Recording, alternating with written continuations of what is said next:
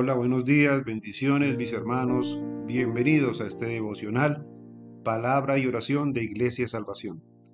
Todas las mañanas a las 6.30 am, de lunes a viernes compartimos la palabra de Dios para edificación de nuestras vidas. Hoy tenemos el estudio de Primera de Pedro 2, versículos 9 al 10. Dice así la palabra de Dios. El pueblo de Dios mas vosotros sois linaje escogido, real sacerdocio, nación santa, pueblo adquirido por Dios, para que anunciéis las virtudes de aquel que os llamó de las tinieblas a la luz admirable. Vosotros que en otro tiempo no erais pueblo, pero ahora sois pueblo de Dios, que en otro tiempo no habías alcanzado misericordia, pero ahora habéis alcanzado misericordia. Amén. Palabra de Dios en 1 de Pedro 2, versículos 9 al 10. Aquí el apóstol Pedro habla de las virtudes del pueblo de Dios. A diferencia de aquellos que no son pueblo, aquellos que están apartados de Dios, nosotros somos escogidos por Dios. Somos parte de su linaje, es decir, de su descendencia. Y esto hace alusión entonces a aquellos que son designados por Dios en contraste de los que son eh, desobedientes a la palabra de Dios y al Dios mismo. Los cristianos entonces somos escogidos por Dios para salvación. Aquí el apóstol Pedro hace unas referencias entonces al Antiguo Testamento, donde el real sacerdocio era para el rey. Israel perdió ese privilegio debido a la apostasía, porque sus líderes perversos ejecutaron al Mesías. En el tiempo presente, la iglesia es un sacerdocio real que se mantiene unido al sacerdote y rey Jesucristo. Un sacerdocio real no solamente es un sacerdocio que pertenece y sirve al rey, sino también es un sacerdocio que ejerce dominio. Esto se cumplirá en la plenitud cuando Jesús venga en su segunda venida. Entonces somos del linaje de Dios, somos de parte del sacerdocio de Dios a través de la iglesia y somos una nación santa, que es otra alusión que está en el Antiguo Testamento en Éxodo 19:6.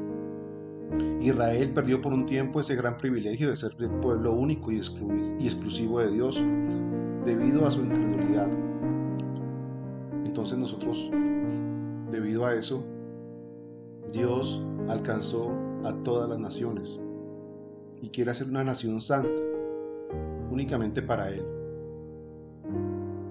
Cuando el Señor dice que aquí nos adquirió, fuimos adquiridos por medio de la sangre de Jesucristo.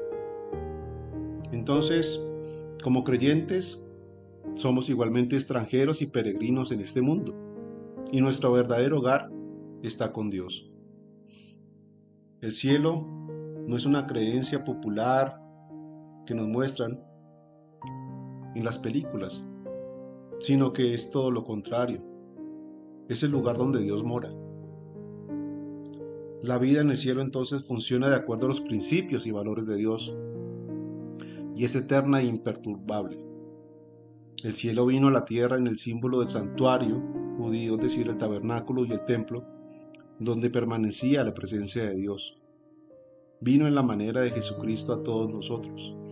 Entonces el cielo impregnó a todo el mundo cuando el Espíritu Santo vino a morar en el corazón de cada creyente.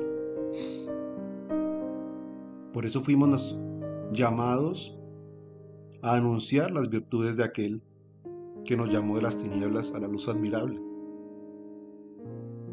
Nosotros antes no éramos pueblo, antes estábamos en rebeldía con Dios, pero ahora somos pueblo de Dios. Antes estábamos por fuera de la misericordia de Dios, pero ahora estamos recibiendo su misericordia a través de Jesucristo. Entonces, el pueblo de Dios es uno. Los escogidos de Dios son uno. De tal manera que de nuestra fidelidad debe ser a nuestra ciudadanía en los cielos y no a nuestra ciudadanía aquí. Porque todo esto es pasajero. Por eso dice la palabra que somos extranjeros y peregrinos en esta vida, en este mundo. Por ello nuestra lealtad debe ser a la verdad de Dios. Nuestra forma de vida y nuestra dedicación debe estar entregada entonces a nuestro Rey, a nuestro Señor. Nosotros debemos mirar las cosas en la perspectiva correcta, sabiendo que somos entonces del linaje escogido, del real sacerdocio de la nación santa y del pueblo adquirido por Dios. Por ello, no debemos preocuparnos tanto por este tiempo, por este momento que estamos aquí en el mundo, sino saber que nosotros ya fuimos escogidos por Dios y que estamos entonces llamados a estar con Él. Y en un futuro, en la segunda venida con Cristo, vamos a gobernar juntamente sobre toda la tierra. Amén. Vamos entonces a orar. Padre, yo te doy gracias, Señor. Gracias porque has hecho de cada uno de nosotros un linaje escogido, unos hijos tuyos. Gracias, Señor, porque Tú nos has instituido como sacerdotes de nuestra casa y en la iglesia, Señor.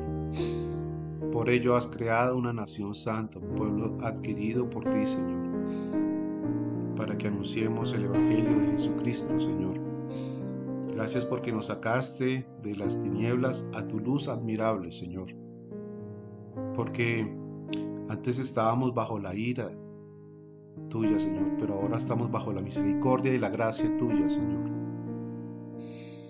Gracias porque nos adquiriste, Señor, pagaste un precio de redención por cada uno de nosotros, Señor. De tal manera que hemos alcanzado misericordia y que hemos alcanzado la salvación, Señor, de nuestras almas.